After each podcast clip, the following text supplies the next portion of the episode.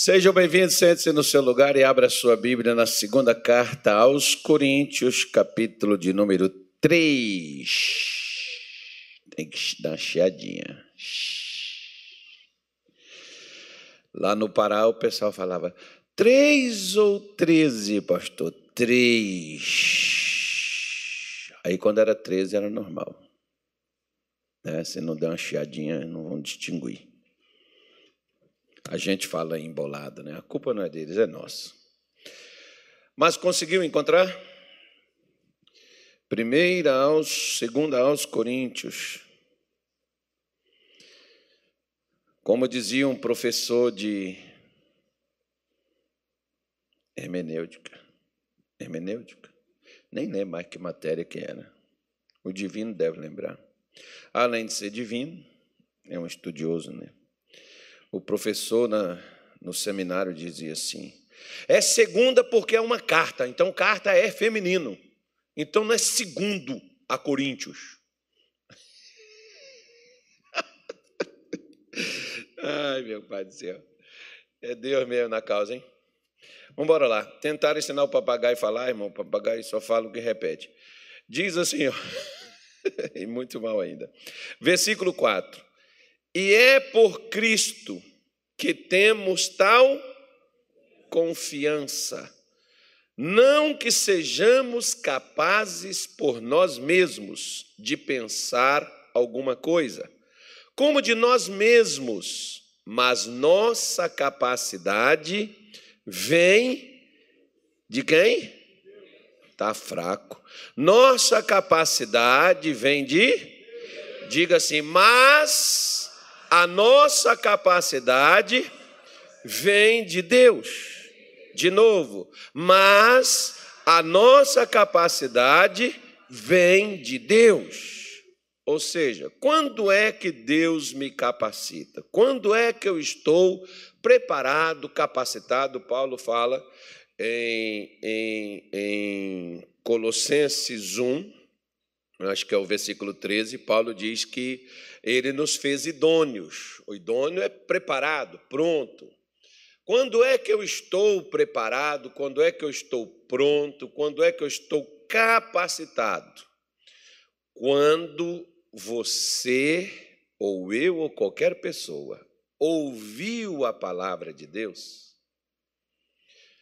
acreditou no que ouviu, porque às vezes há pessoas que ouvem e não crê. E tentam acreditar, fazendo, e vai dar errado e diz assim: não funcionou comigo.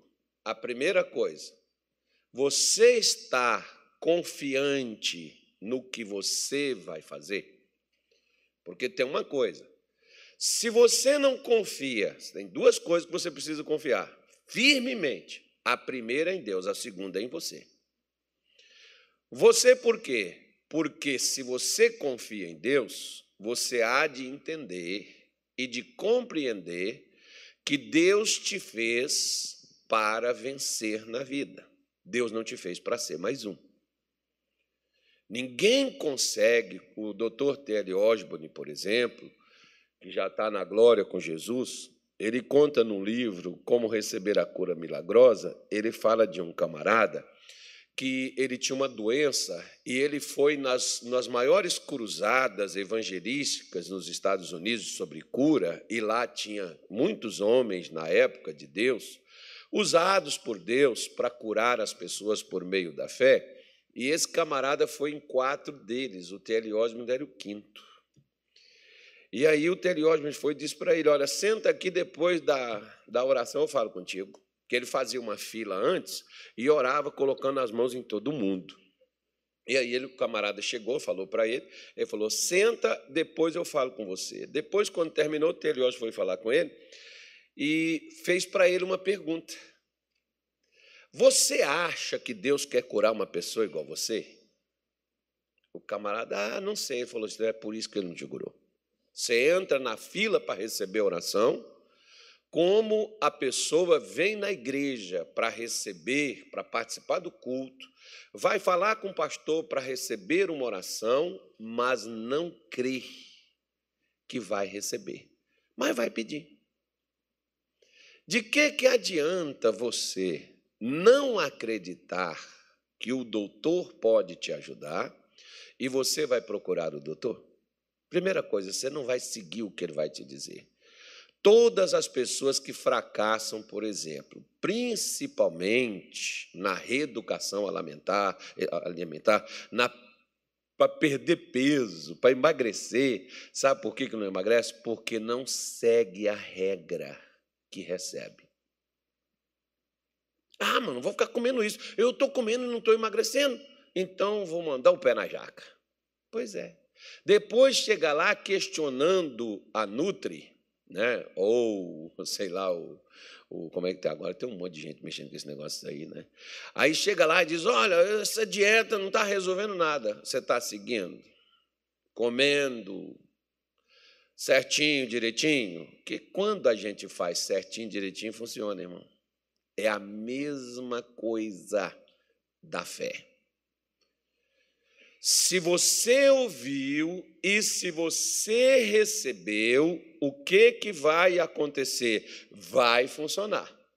Mas se você ouvir e não fazer conforme o que você ouviu, não adianta você fazer as coisas para ver se vai acontecer. Ou você faz, como Paulo diz, por isso nós temos tal confiança. Em quem? Em Cristo. Quem é Cristo? Cristo é a palavra de Deus, irmão. Se você não tiver confiança naquilo que você ouviu de Deus, não faça porque não vai dar certo. Não faça porque você vai perder seu tempo. Não faça porque você vai complicar mais ainda e vai se decepcionar. Nós não podemos é, tentar a Deus. Nós não podemos ver se ah, vamos fazer para ver o que, que dá. Não, não faça isso não. É melhor que você, por exemplo, não faça porque você não crê, do que você tentando fazer para ver se vai dar. Porque, por exemplo, lá no passado, Funcionou com algumas pessoas, mas também não funcionou para outras, embora elas faziam parte do povo de Deus, como, por exemplo, Isaías 53. No versículo de número 1, ele diz assim: Quem deu crédito à nossa pregação? O profeta Isaías estava reclamando com Deus. Né? Quem deu crédito? Quem levou em conta? Quem considerou o que nós pregamos? Porque quem foi que deu crédito, Isaías? Ele responde aí, ó. E a quem se manifestou o braço do Senhor? Está havendo a manifestação de Deus? Tá. Pastor, na igreja, na oração, no culto, a coisa acontece a gente escuta, a gente ora, a gente recebe a bênção e os testemunhos são contados. Ok, por que, que Deus está manifestando? Está manifestando não é porque tem gente com problema, está manifestando é porque tem gente crendo. Oi? Alô? Terra, terra na escuta? Cuiabá me ouvindo? Ok. Então, muitas pessoas elas acham que Deus vai interferir se o problema delas é grande se elas estiverem orando. Pelo contrário, a Bíblia diz, a palavra de Deus diz, por exemplo, lá no capítulo 11 do Evangelho de Marcos, no versículo de número 24, quando Jesus fala acerca da oração, da fé, por exemplo, ele está falando da fé. Né? Aí ele diz assim: ó, por isso vos digo que tudo que pedirdes orando, você está orando, você está pedindo. O que, que ele falou? Completa, por favor. De novo. Outra vez. Agora olha para o teu vizinho sem condenação e diz assim: Você tem orado? Agora pergunta para ele: Deus tem te respondido? Se não respondeu, está respondendo hoje. Por quê? Porque Deus não interfere só porque eu estou orando, mas porque eu estou crendo. Orar, todo mundo ora, irmão. Católico ora, evangélico ora, todo mundo ora. Ateu ora, até o ateu. Porque o ateu é o que confia nele. Ele acredita em si, tem um alto astral, tem assim aquelas coisas assim, né? aquela motivação que ele motiva ele mesmo. Por quê? Ele, ele não é ateu, ele acredita nele. Ele não acredita em nada, acredita em si próprio. Acredita em suas teorias. Né? Embora a gente sabe que às vezes elas não vão interferir e não vão mudar nada. Né? Mas a mesma coisa, tem pessoas, ah, pastor, eu tenho orado, mas você crê que vai receber o que você está orando? Ah, não sei, porque eu orei, falei com Deus, aí quando for o tempo, a hora, o tempo, irmão, é o tempo que você crê. Se você crê hoje, você recebe. Se você só vai crer amanhã, o mês que vem, o ano que vem, no ano que vem, no dia que você crê, você vai receber. Deus não vai te responder porque você está orando, Ele vai te responder porque você está crendo. Por isso que Isaías falou: quem creu? Aonde houve manifestação de Deus, Deus se manifestou, não manifestou porque tinha problema, manifestou porque alguém acreditou no que ouviu. Acreditou no que foi falado. No capítulo 6 de Marcos, depois você lê, eu só estou te dando referência. Jesus entrou lá onde ele foi criado, ele nasceu em Belém. Belém, né?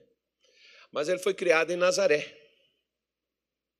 Aí, quando ele entra na sinagoga lá de Nazaré, todo mundo sabia: esse é o filho de Maria, é o filho de José, as suas irmãs estão aqui. Todo mundo olhava para ele como uma pessoa normal. Ele entrou lá e disse assim: Ó, o Espírito do Senhor está sobre mim, pois ele me ungiu Ungiu para quê? Ungiu para curar, ungiu para libertar. Mas o engraçado é que lá em Nazaré ele não pôde fazer muita coisa. E por que, que ele não pôde fazer? Porque o povo não cria nele. Ele pode fazer o que eu não creio? Uh -uh. Mas eu posso pedir? Posso. Mas quando eu vou receber? Quando eu crer que vou receber o que eu estou pedindo. Por isso a oração tem resposta, não é quando a gente ora é quando a gente crê que estamos sendo ouvidos e vamos receber. E o que que me dá garantia que eu vou receber o que eu estou pedindo? Simples. Vamos descomplicar, né? Onde é que está isso, Deus? Eu, eu, eu vim para falar uma coisa, vamos mudar. Vamos mudar, vamos mudar que vai servir para alguém. Primeira carta de João, capítulo de número 5, versículo 14. Primeira carta de João capítulo 5, verso 14. Podemos ler? E esta é a confiança que temos nele, que se pedirmos alguma coisa segundo a sua vontade, o que, que acontece? Ele nos ouve. Então, antes de pedir, a primeira coisa que eu preciso fazer é saber o que, que é que ele diz sobre aquilo. Por exemplo, se você for no banco sacar, mas não tem nada na sua conta, o que, que você vai sacar? Você vai passar um Pix, mas você não tem um valor para passar aquilo. Mas se você recebeu de alguém, você sabe, né? Você tem um aplicativo, por exemplo, você vai na sua conta, você acessa, você vê que você tem recurso. Então você pode passar o Pix, você pode fazer a transferência, você pode pagar o boleto, você pode fazer o que você quiser. Mas para você fazer essa operação, primeiro você tem que ter o recurso. A primeira coisa para você pedir a Deus não é a necessidade que você tem. A primeira coisa é saber o que, que Deus fala sobre aquilo que você vai pedir. O que, que Ele te dá como anuência, garantia? O que, que Ele fala sobre aquela situação, sobre aquela circunstância? Ok. O que Deus fala comigo e com você é o que Ele tem e o que Ele quer para a nossa vida. Assim que você recebe o que Ele falou, é aquilo que Ele quer que você viva. Um versículo, por exemplo, que mudou a minha vida foi João 10, versículo de número 10. E não foi sobre o ladrão, não. Que o ladrão está aí, a gente já sabe. Mas foi sobre a abundância. Eu vim para que tenham vida e a tenham com abundância. Mas como é que estava a minha vida? Minha vida estava uma miséria, irmão. Que abundância não é só você ter provisões financeiras, comida, roupa, veste, casa, carro. Né? Abundância é você ter vida. Tem pessoas que têm casa, têm carro, têm dinheiro, mas está numa angústia, está num baixo astral, está numa desconfiança, num medo, num pavor, está numa situação terrível. Então, ter vida, porque tudo que se aproxima de Deus recebe vida. Tudo que está em Deus tem vida, porque Deus é vida. Mas eu só estava na igreja. A Bíblia não fala que quem está na igreja vai mudar de vida, mas a Bíblia diz que quem está em Cristo é nova criatura, as coisas velhas passaram e tudo se fez novo. Estar em Cristo não é estar na igreja, estar em Cristo é estar na declaração da palavra que Deus falou com você. A palavra é a evidência, é a garantia do que Deus quer que a sua vida se torne. Você pode ainda não ser, mas uma vez que Deus te liberou a palavra, Ele está liberando a capacidade para você viver aquilo que Ele preparou, que Ele tem, que Ele enviou, que Ele já mandou para você. Então, quando eu ouvi aquilo, eu li aquilo dali, e eu falei, mas Deus, o Senhor já veio, já tem quase dois mil anos, isso foi em 1992, já tem quase dois mil anos, eu estou na igreja oito meses. Cadê o Senhor? Que aqui em casa não chegou vida ainda não, porque eu estava lá do lado de fora, atordoado, com maus pensamentos, triste, desencorajado, né? além do problema financeiro que eu estava com ele. Né? Não era só. Geralmente a pessoa vai dizer: ah, porque eu estou doente. Não, seu problema não é doença. Ah, porque eu estou sem dinheiro. Seu problema não é falta de dinheiro, irmão. Seu problema é que você está abatido, você está sem perspectiva, você está sem ânimo, você está sem força, você está sem entusiasmo, você está sem expectativa nenhuma da vida. Porque às vezes as suas expectativas é daqui para pior. Mas quando a palavra de Deus vem, quando Deus vem e fala com você, e você confia naquilo que Deus te falou, isso te dá uma ousadia, uma confiança além daquela confiança básica que muita gente às vezes tem, mas na hora do vamos ver, as pessoas recuam. Então, isso não é confiança, isso é um desejo de acreditar em algo né? porque muita gente, por exemplo, fala tanto, mas quando vê o perigo, aí eles retrocedem. Né? É, quem retrocede é a pessoa que não confia. Se você não tem uma sustentação, se você não tem onde se firmar, não há como você superar as adversidades da vida. Elas vão te vencer, elas vão te prejudicar e você não vai conseguir avançar, porque João está dizendo: ó, a confiança que nós temos nele é essa. Qual? Se nós pedirmos alguma coisa segundo a sua vontade, ele nos ouve. Então, para você saber, por exemplo, para ficar assim bem genérico, para a gente falar de tudo, Deixa João marcado aqui, vamos na terceira carta de João, versículo 2. É só você passar uma página na sua Bíblia, ela está logo na frente. Né? Ela não tem capítulo, não, é só um versículo. Alguns vão em capítulo 1, versículo 3. Não, versículo 2. Amado, desejo que te vá bem. Em que que Deus deseja que eu esteja bem? Se é solteiro, eu sempre falo, solteiro não casa porque é mal acabado. Mal acabado porque não é feio. Olha para o pastor Tony e veja você ver. Casou. Então não é questão de figura, né, filho? É com solteiro mal resolvido, porque solteiro mal resolvido, irmão, ele é uma, uma draga. Né? Então, se é casado, você tem que ser feliz, seu casamento tem que estar bem, você tem que estar feliz no seu matrimônio. Você é pobre, digamos assim, você vive de aluguel, mas você está feliz com a vida, você está de bem com a vida, você está entusiasmado. Você tem sua casa própria, que tem um monte de gente que tem casa própria, é como se não tivesse nada. Então, o problema não é você ter as coisas, o problema é você estar bem com o que você tem. Tem gente, por exemplo, que tem carro, mas está até com raiva dele. Não sai do mecânico e gastando dinheiro. Tem gente que tem namorado, né? Vai por aí afora. Tem gente que tem marido, mas vive reclamando do que tem. Então tem que ter e estar bem. Deus não só quer que você tenha, mas quer que você esteja bem com o que você tem, você tem um emprego, um trabalho. Existe uma coisa pior do que você ir para o teu trabalho quando você não quer ir para lá? Existe? Existe uma casa pior do que quando você. Muita gente, claro que não é o seu caso, mas muita gente diz assim: eu fico tão feliz quando eu estou aqui na igreja, mas quando eu vou voltar para casa já me bate uma tristeza.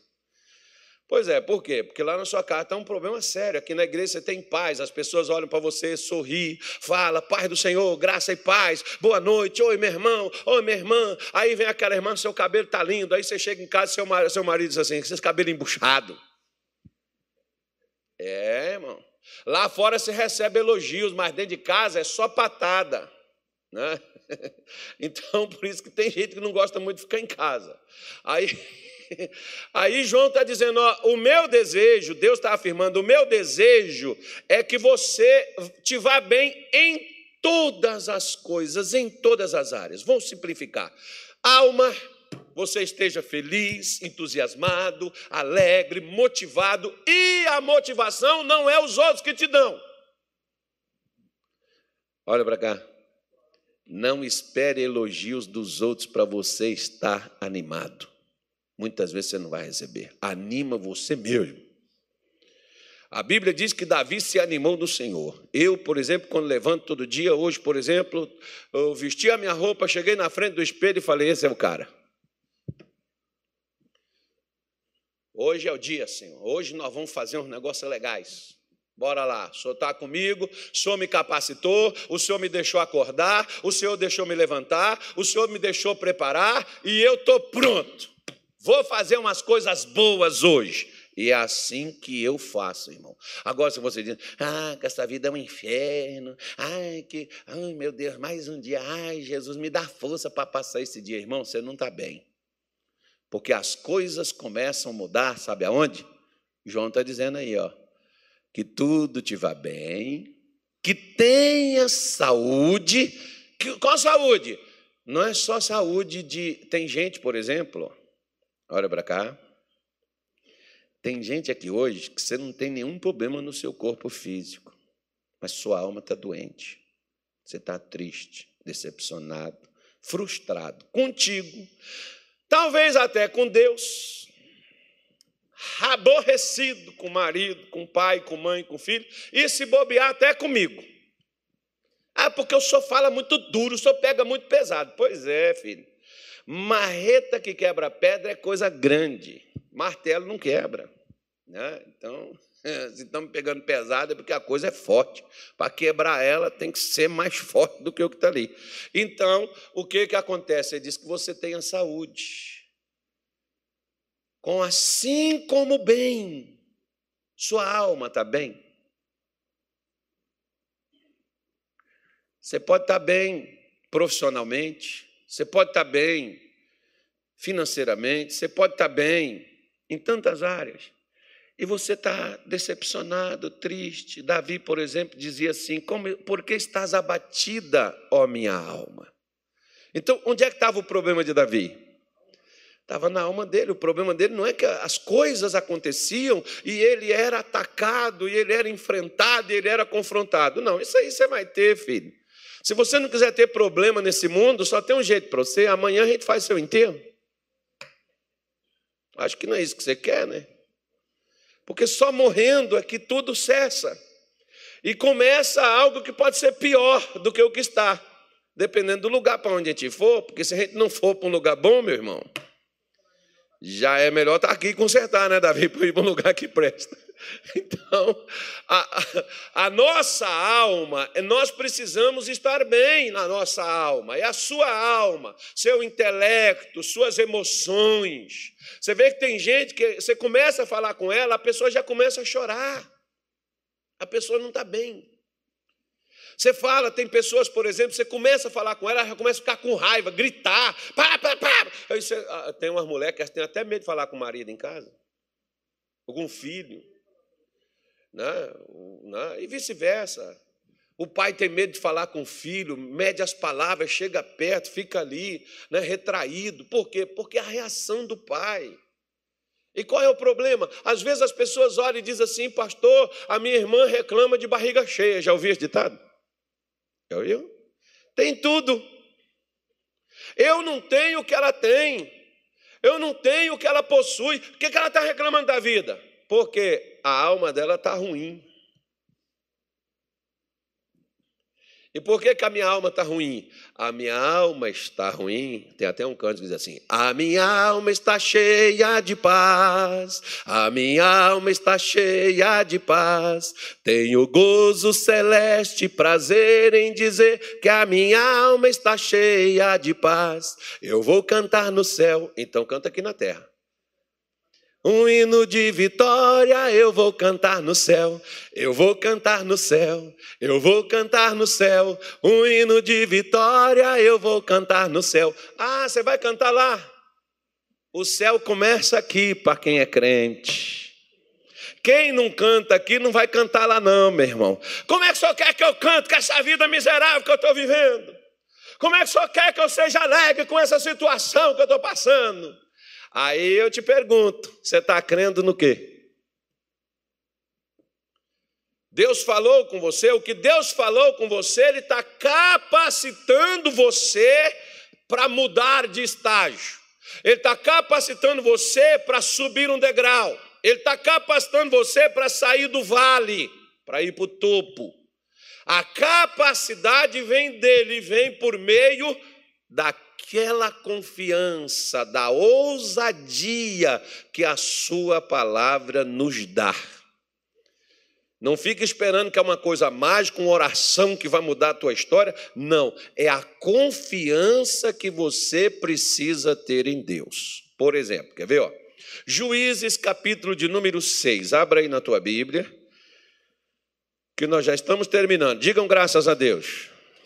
Entendeu? Pois é. Então, o pastor Tony não canta, você começa a cantar.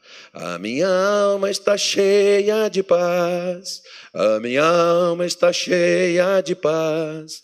Tenho gozo celeste, prazer em dizer que a minha alma está cheia de paz. Eu vou cantar no céu.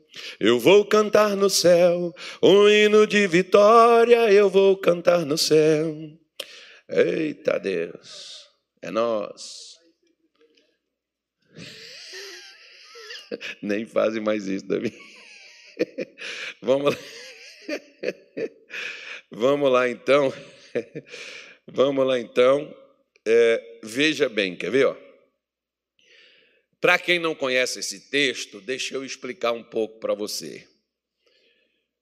Havia sete anos que tudo que Israel plantava, tudo que Israel fazia, uns povos que viviam na vizinhança, chamados medianitas, amalequitas e os povos do Oriente. Esse povo ia lá e tomava o que Israel fazia. Eles plantavam, mas não colhiam. Durante sete anos consecutivos, e a Bíblia diz que Israel fez para si covas, cavernas, fortificações, para tentar defender e pelo menos comer e sobreviver. Mas que frustração é para uma pessoa pela apenas sobreviver no mundo, né? Eu acho que isso deve ser muito ruim pessoa passar pela vida só fazer para viver só. E alguém naquela nação inteira, e olha que naquele tempo o povo já tinha uma boa população, acho que eles tinham uma quantidade assim, igual aqui em Cuiabá por aí, ou mais. Não, acho que tinha até mais, porque Cuiabá tem quantos habitantes? É 590? Acho que é, não, então tinha muito mais lá ainda. Lá tinha mais gente ainda naquele tempo, nessa época aqui. Ó. Então, esse povo só tinha para comer, sobreviver. E no meio dessa galera toda, um homem, uma pessoa só, inconformado, insatisfeito, revoltado, chamado Gideão. Esse homem começa a fazer coisas para poder sair daquela situação. Deixa eu falar uma coisa para você. Enquanto você não quiser mudar, Deus não faz nada por você. Deixa eu falar uma coisa para você. Deus só trabalha com inconformado. Não com revoltado. Você está inconformado é uma coisa, você está revoltado é outra coisa. Tem gente que, por isso que Paulo diz assim, ó, não vos conformeis com este mundo. Não se conforme com o sistema. Não deixe que o sistema te prenda, que o sistema te segure e você aceite. Você sabia, por exemplo, as pessoas têm uma noção, segundo diz a história judaica, por exemplo, é, você acha que todo mundo de Israel saiu do Egito? Não saiu, não. Ficou muitos israelitas lá. E você sabe por que eles ficaram? Porque já tinham se conformado com a escravidão. Eles não saíram, eles não foram embora. Assim como da Babilônia, eles, quando mesmo o rei mandando voltar e até mandando, é, é, dando ajuda para reconstruir, eles não voltaram, eles preferiram ficar instalados na Babilônia, onde eles já estavam. Você já viu pessoas que elas vão se adaptando às circunstâncias, às situações, e para elas está bom que pelo menos elas estão vivas. Enquanto você se conformar, seja agradeça a Deus por você ganhar um salário mínimo, mas não se conforme de receber ele até o fim de tua vida. Tá? Agradeça pelo que você tem, mas não se conforme a Ele. Agradece a Deus pela sua casa, mas se a sua casa, por exemplo, você tem três filhos e só tem um quarto, acho que na sua casa não tem conforto, né? Agradece a Deus pelo teto que você tem, tem gente que não tem. Seja grato, mas diga para Ele: eu quero uma maior. Porque Deus só vai fazer por você quando você não aceitar viver o que você está vivendo. Enquanto você aceitar. Olha, pastor, eu ouço pessoas falando assim: graças a Deus eu tomo uma injeção, puf, todo dia. E com aquela injeção, graças a Deus por isso, que com aquela injeção eu consigo pelo menos trabalhar. Poxa, cara, isso não vai ficar levando espetada até quando, filho de Deus? Ah, eu aprendi a conviver, com, olha só, com a minha dor de coluna. Pelo menos eu estou vivo.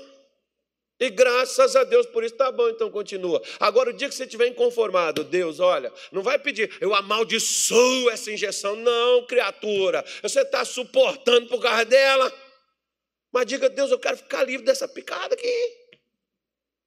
Quero ficar livre desse problema, dessa injeção todo dia. Não, ou duas vezes por semana, de 15 em 15 dias, sei lá o quê. Não, muita gente, as pessoas vão se adaptando. Ah, sabe, pastor, porque, ó, por exemplo, né, eu moro longe da igreja, eu queria uma casa aqui perto da igreja, mas, mas pelo menos graças a Deus, porque eu tenho uma casa lá no fim do mundo, e pelo menos lá é meu, né? Pois é, acostuma lá no fim do mundo, viva lá. Você nunca vai estar perto de onde você gostaria de estar. Né? Por quê? Porque você já está acostumado no fim do mundo. Deu para entender, irmão? Não, né? Pois é, mas tudo bem. Então Gideão é o cara que estava inconformado no meio, por exemplo, vamos colocar, de 2 milhões de pessoas. O único cara inconformado com aquela situação, não, cara, nós vamos trabalhar até quando para os outros ganharem nas nossas costas. Como, por exemplo, eu fico olhando às vezes umas pessoas inteligentes, capacitadas, umas pessoas assim ungidas, abençoadas para os negócios, que trabalham e produzem para os seus patrões ganhar dinheiro nas costas deles. Eu fico inconformado com isso, sabe por quê? Porque a pessoa aceita. Meu pai dizia assim para a gente. Meu pai era um homem do campo. Ele falava assim: quando o cavalo aceita a sela, o cavaleiro leva ele para onde quiser. Quando você aceita, né? ah, mas pastor, o cara, por exemplo, te paga 15 mil reais. Quanto você acha que ele ganha nas suas costas? Ah, meu salário é bom. Quanto você acha que quem está te dando 15 mil está ganhando nas suas costas? Quanto você acha? Quanto você está produzindo? E você está produzindo para quem? Para quem, irmão? Para os outros. Diga assim, não fala isso não, pastor. Isso me chateia.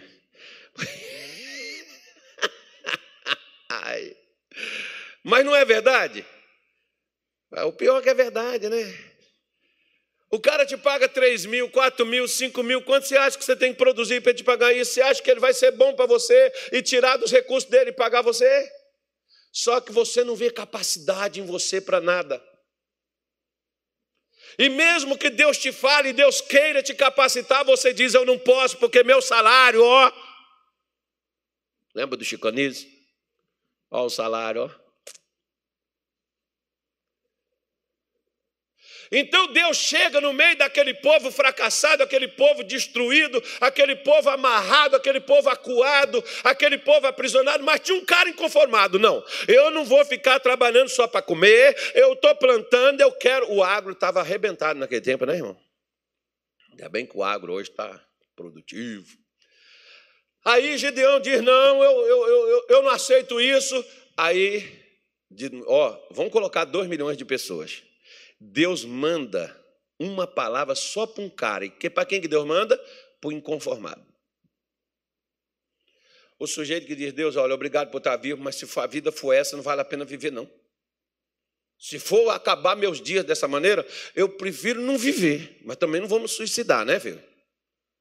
O que você tem é que ver que Deus quer te capacitar para você passar por essa vida e fazer história. Você não ser mais um no meio da multidão. Por isso, o versículo 11 do capítulo 6 de Juízes diz assim: Então o anjo do Senhor veio e assentou-se debaixo do carvalho que está em Ofra, que pertencia a Joás, a Biezerita, e Gideão, seu filho, estava malhando trigo no lagar para o salvar dos medianitas. O lagar era o lugar de fazer vinho, não era de colher trigo. Mas Gideão, quem está querendo mudar, irmão, improvisa e faz o que pode.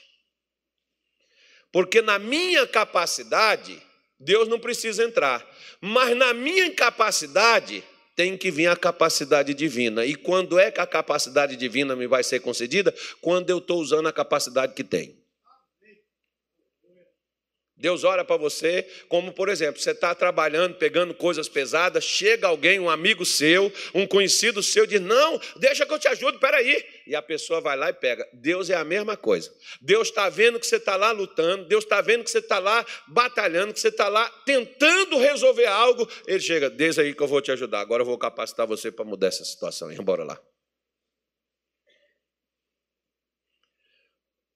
Agora, agora eu estou vendo que você está querendo sair, eu vou te ajudar. Porque aí o versículo 12 diz assim: Então o anjo do Senhor se apa, lhe apareceu, ele disse. O que, que o anjo disse para Gideão?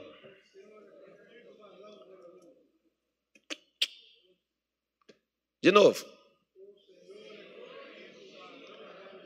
Pastor, mas Gideão, o anjo apareceu para ele e falou: E o Espírito Santo hoje está falando comigo e contigo. O Senhor é contigo, varão, varoa de valor. Irmão, você foi criado para poder viver esse mundo e ser luz e ser o sal para dar o sabor aonde não tem. Né? Deus, Deus criou você para você fazer história, não é para você ser mais um, não. É você passar por esse mundo capingando, sofrendo, ficando aí desesperado, atordoado. Não, é para você levar alegria onde está a tristeza, é para você levar a saúde onde está a doença, é para você levar a paz aonde está o, o perturbado, é para você é, levar a cura, é para você levar a palavra de Deus aonde ela não tem. Você tem condições, é para você levar a prosperidade para o miserável. Só que o que, que a gente faz? Ah, sabe, pastor, é até que Deus falou. Mas sabe, pastor, é tão difícil, sabe? Porque eu não me vejo assim em condições. O dia que você se vê em condições, você ainda não estará. Se eu fosse esperar me ver capacitado, como até hoje eu não me vejo, mas eu já tenho feito algumas coisas, graças a Deus. E fiz coisas que não fui eu, porque quando você olha e diz assim, não, aqui não fui eu não. Pois é, Sexta-feira, uma senhora veio aqui, por exemplo, no culto da manhã, e hoje de manhã ela contou o testemunho dela aí. Ela falou, pastor, nada na minha vida dá certo, e eu estou lascado, eu estou tudo arrebentado. Eu já pensei desistir de tudo, eu já pensei fazer isso, pensei fazer aquilo. Aí eu fiz uma oração nela, dei uma palavra para ela, fiz uma oração nela, ela foi embora. Hoje de manhã ela estava aí contando, e ela disse assim: Hoje eu estou aqui linda e maravilhosa. Quem fez aquilo? Deus falou assim: Vamos curar uns aí? Vamos ajudar um povo aí que está desesperado. Bora, Senhor. Não, eu não posso, não. Rapaz, eu vou capacitar você. Eu, eu vou contigo. Não, mas eu, eu, não tenho coragem, não. Um dia uma senhora falou comigo, pastor, o senhor não fica pondo mão nos outros assim, orando com a hora, o negócio não vai acontecer. E o senhor vai passar vergonha. Eu falei assim: se um dia isso não acontecer, não foi porque Deus não quis, foi porque eu não criei. Porque eu tive medo, igual a senhora tem. Porque eu não posso colocar as mãos e orar em alguém só porque isso é um hábito. É porque você crê que aquilo vai acontecer. Porque se você não crê, não faça. Porque Gideão, ele diz assim no versículo 13, ó, Deus está dizendo a ele que ele era um varão valoroso, um cara corajoso, um cara de. Ó, Gideão, você é o camarada. Mas Gideão lhe respondeu. O que, que ele respondeu? Igual os crentes hoje. Ai, Senhor meu, se o Senhor é conosco, por que tudo isso nos sobreveio? Deus, por que, eu estou passando por isso? Por que, que isso está acontecendo comigo, meu Pai? Parece que eu joguei pedra da cruz. O que foi, Senhor? Onde foi que eu errei, meu Pai? Por que, que Senhor está deixando? Por que, Deus? Irmão, calado Deus estava, calado Deus ficou. Ele não falou nada com Gideão por que, que veio aquilo. Por quê? Eu disse para você que Deus não age na inércia. Deus não age com quem está estagnado. Quem está estagnado, no mínimo, quem tem que querer sair dali. A mesma coisa. Você está doente, você tem que desejar a cura, buscar a cura, orar para Deus te curar. Deixa eu falar uma coisa com você. Hoje de manhã, veio um senhor aqui e ele me disse o seguinte: primeira vez que ele veio na igreja, e ele disse assim: a minha esposa frequentava esta igreja. Eu disse: o que aconteceu com ela? Ele falou assim: há muitos anos ela morreu. E eu fiz a ele uma pergunta: Ela te chamava para vir aqui? Ele falou assim várias vezes. Eu nunca quis vir, eu preferi acompanhar minha mãe na religião dela. Mas a minha esposa me chamava constantemente para vir aqui. Se ela chamava ele para vir, quantas vezes ela veio aqui e orou por ele para que Deus o trouxesse aqui? Ele não veio. E eu disse: e por que, que o senhor veio hoje? Ele diz: Porque eu lembrei que a minha mulher me chamava para vir aqui. Eu vim aqui hoje. Eu estou querendo desistir da vida, minha vida está assim. Começou a contar a situação dele. Aí entenda bem: o que, que eu quero te dizer? A esposa daquele homem está morta e enterrada, mas a fé dela e a oração dela está produzindo um resultado hoje. Meu irmão, meu irmão, quando Deus fala algo contigo, é o que ele deseja fazer. Por isso, Gideão, ele diz assim: se o Senhor é com a gente, por que, que isso nos sobreveio? Aí ele diz assim: o que é feito das tuas maravilhas, dos milagres que nossos pais nos contaram, dizendo: o Senhor nos fez subir do Egito? Cadê ele? Não é esse Deus que tirou a gente com milagre. É, mas você vê, por exemplo, que Deus tirou o povo de lá do Egito, que os que saíram, sabe o que, que estavam fazendo? E Deus se apresentou para Moisés e disse assim: Eu desci para livrá-los. Por quê? Porque estão sofrendo, estão escravizados. Eu prometi para Abraão. Uh -uh. Eles estão clamando, eu ouvi o clamor do meu povo, Moisés, por isso eu desci para livrá-los. Deus não faz nada nesse mundo, irmão, se você não mover ele por meio da fé, por meio da oração, por meio da busca a ele, ele não vai interferir, porque ele deu a você o direito de você escolher o tipo de vida que você quer viver. Se você quer a bênção, se você quer a maldição, se você quer a morte ou se você quer a vida. Se você quiser a bênção, se você quiser a vida, se mexa. Se mexa e se mova por meio da fé. Para quê? Para você poder vencer, porque no versículo 14 diz assim: olha, então o Senhor olhou para ele e disse: o que, que o Senhor disse para ele? Vai nessa tua força e livrarás a Israel das mãos dos medianitas. Porventura, não, não o quê? Te enviei eu. Quem é que estava mandando Gideão levantar? Quem é que estava mandando Gideão ir? Quem é que estava mandando Gideão fazer? Quem estava mandando ele ir lá e não, só mudar a vida dele? Porque a sua vida, quando muda, você vai mudar a vida de outras pessoas também. Só que sua vida tem que mudar. Não faz sentido a vida dos outros mudar e a sua fica aí. Muda a sua vida e outras pessoas serão mudadas por seu intermédio. Por isso, Deus está dizendo para ele: vai nessa tua força, nessa vontade de mudança que você tem, nessa vontade de vencer, nessa vontade. É isso que eu quero, Gideão. Eu quero alguém que está inconformado, alguém que quer sair desses laços, alguém que quer romper essas cadeias, alguém que quer mudar essa história, alguém que quer viver algo novo. Gideão, faz isso. Vai lá. E não é só você que vai achar a porta de saída. Tem outros de Israel que também estão querendo a mesma coisa. No mínimo, tinha mais 300 inconformados. Que Gideão não sabia que existia. Tem um punhado de gente, irmão, nessa cidade, às vezes até na sua casa orando e, e pedindo para Deus, Senhor, eu não aguento mais. Deus, se o Senhor, alguns até dizem assim: se o Senhor existe, eles não sabem que ele existe. Se o Senhor existe, me dá um sinal, faz alguma coisa. Deus está esperando alguém se levantar para chegar lá e dizer: Ele existe, está aqui, mandou aqui para poder mudar a tua história. Só que o que, que eu preciso fazer? Deus diz: ó, vai nessa tua força. Você quer mudar, Gideão? Claro que eu quero. Você quer vencer, Gideão? Sim, senhor. Você quer ser mais um ou uma mudança completa? Ah, uma mudança completa, Senhor. Eu quero que outras pessoas também provem, vejam, recebam. Ah, então vai. É você mesmo, o camarada. É você o cara que eu esperava encontrar. Pois é, se você fica aí e diz, ai, Senhor, Poxa, eu sou pequeno, porque é o que Gideão falou, ó. É igualzinho, irmão, a mesma coisa. Versículo, versículo 15 diz assim: ó, E ele disse: Ai, Senhor meu,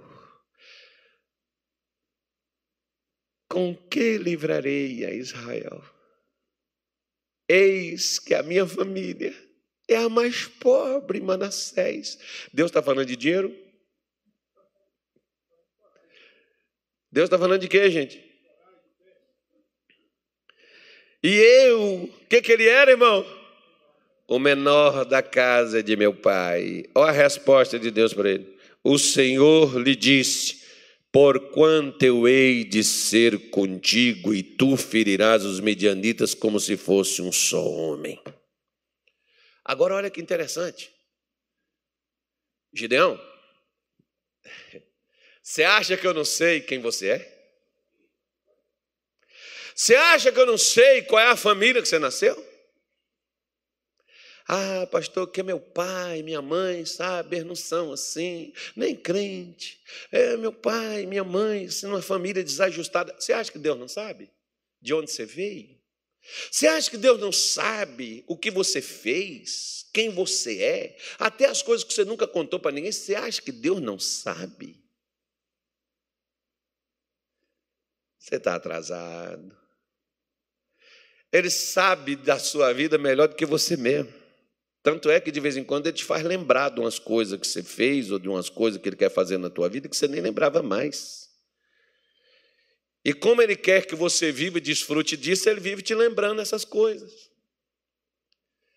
Deus não sabia que a família dele era a menor, que era pobre da tribo de Manassés, Deus não sabia? Sabia?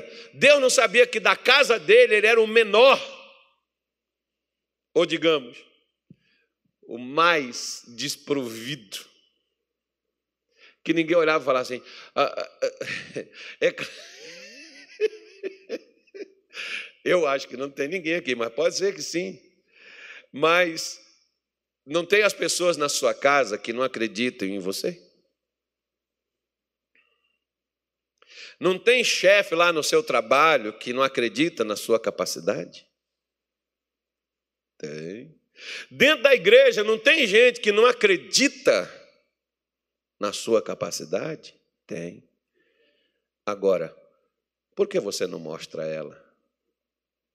Não a sua, mas aquele que te capacitou. Sabe por que você não mostra? Porque você se vê igualzinho as pessoas dizem que você é, mas você não acredita no que Deus diz que você pode. Essa, essa, esse é o, o debate, esse é o problema. Porque na cabeça de Gideão, minha família é pobre, eu sou menor, lá em casa eu não sou acreditado, meus pais não acreditam em mim, minha mãe não acredita em mim, minha família, meus irmãos são melhores, mais capazes, mais preparados do que eu, eles têm mais condições. Deus, acho que o senhor errou, cara, não sou eu, senhor deve procurar outro. Deus falou: Não, Gideão, eu acertei certinho tudo isso que você está falando. Sei mais do que você. Sua família é pobre, não tem recurso. Eu não te pedi dinheiro. Eu te pedi para confiar em mim. Porque quando há fé, dinheiro aparece. Eu vou repetir de novo para você. Quando há fé, dinheiro aparece. No culto das nove, por exemplo, eu falei de Isaías 55. Deus manda comprar pão e água sem dinheiro. Mas, mas se eu for comprar, cadê o dinheiro? Ele diz: não, não precisa, comigo não precisa de dinheiro. Pode vir comprar. Eu te vendo sem dinheiro, pão e água. Coma e beba das delícias. Só que nós, por exemplo, deparamos com as situações da vida onde nós olhamos para a capacidade, as condições que temos e não para a capacidade e as condições que Deus quer nos dar. Aí nós ficamos entre a cruz e a espada, né? Aí nós preferimos olhar e dizer assim: se eu tivesse condições, se o meu dinheiro desse, se Deus quisesse, eu faria. Sabe quando você vai fazer, irmão? Quando você acreditar que Deus te capacita e colocar a mão na massa para poder fazer o que Deus diz que você pode, aí você vai descobrir que você podia e você só não fez porque você se conformou com o que existia. Então o problema não é Deus, o problema sou eu. Eu que aceito ser o menor, Eu que aceito ser pisado, ser humilhado pelos homens, ser desprezado, rejeitado por todos, desacreditado de todos e não mostrar o valor do que há em mim colocado por Deus. Porque eu, me perdoe, mas deixa eu falar uma coisa com você. Eu não vivo pela sua opinião. Por isso, eu nem olho rede social, o que, é que as pessoas falam, se é bonito, se é feio, se é bom, se é ruim. Isso, primeiro, isso não me comove em nada. Eu só tenho certeza de uma coisa: o que, que eu estou fazendo, se é o que Deus mandou. A isso só, irmão, é o que me interessa, e para mim não é elogio e não é crítica que vai me parar, e não é elogio que vai me motivar. Isso para mim não fede nem cheira. Por quê? Porque a crítica não vai tirar a minha confiança e a capacidade que Deus tem em mim, porque Ele acreditou em mim quando você não acredita, mas Ele acredita na minha pessoa e Ele me capacitou para não decepcioná-lo. A mesma coisa, você olha, as pessoas imaginam, por exemplo, que o problema de Gideão está onde aqui? Está na alma dele. Minha família é pobre, nós não temos recurso. Deus diz: não te pedi recurso. Eu te pedi para você ir nessa força, na força que você tem. Recurso vai aparecer. Quantas vezes nós já abrimos igrejas, por exemplo, que a gente não tinha dinheiro para poder abrir, e a gente abriu e os recursos começaram a aparecer? Se Deus falou com você, eu, por exemplo, nunca abri igreja onde as pessoas me pedem. Eu abri igreja onde Deus mandou abrir. E onde Deus mandou abrir, deu certo. Tem gente que faz abaixo assinado, que vê a gente abrindo igreja no canto. Ah, pastor, aqui, abre aqui, eu tenho 60 pessoas, aqui 70, Cassiano, 100, 120, 200, 300 pessoas. Você vai para lá, não fica nenhuma. Mas já abri igreja que a pessoa chegou para mim e disse assim: Pastor, quanto que é o aluguel aqui? Tanto. Quanto senhor gastou para abrir aqui? Tanto. Está aqui, pastor. Toma. Pagar tudo o que você gastou para poder fazer aquilo lá. Quantas vezes já repetiu, irmão? Não foi só nenhuma, nem duas, nem três, nem quatro, nem cinco, nem seis. Não tinha recurso. Vamos abrir. O que, é que o senhor precisa fazer? Precisa colocar ar-condicionado, precisa disso, precisa daquilo, precisa assim. E Deus faz acontecer. E as pessoas vêm e oferecem. Por que, que é diferente? É diferente quando eu e você usamos a fé, porque usar a força é usar a fé, e não usamos as circunstâncias, porque as circunstâncias podem ser contrário a você. Gideão era um cara que, ao olhar dele, ao ver dele, ao olhar dos outros, ele era um Zé Ninguém, ele era um fracassado. E Gideão entra como na galeria da fé, na história de heróis, de gente que mudou o rumo de uma nação, porque ele acreditou que Deus o capacitou para aquilo. Fez coisas tremendas, coisas maravilhosas, livrou uma nação inteira, simplesmente porque ele acreditou na capacidade que a partir do momento que Deus lhe fala, que Deus lhe direciona, Ele está te capacitando para poder fazer e para poder viver.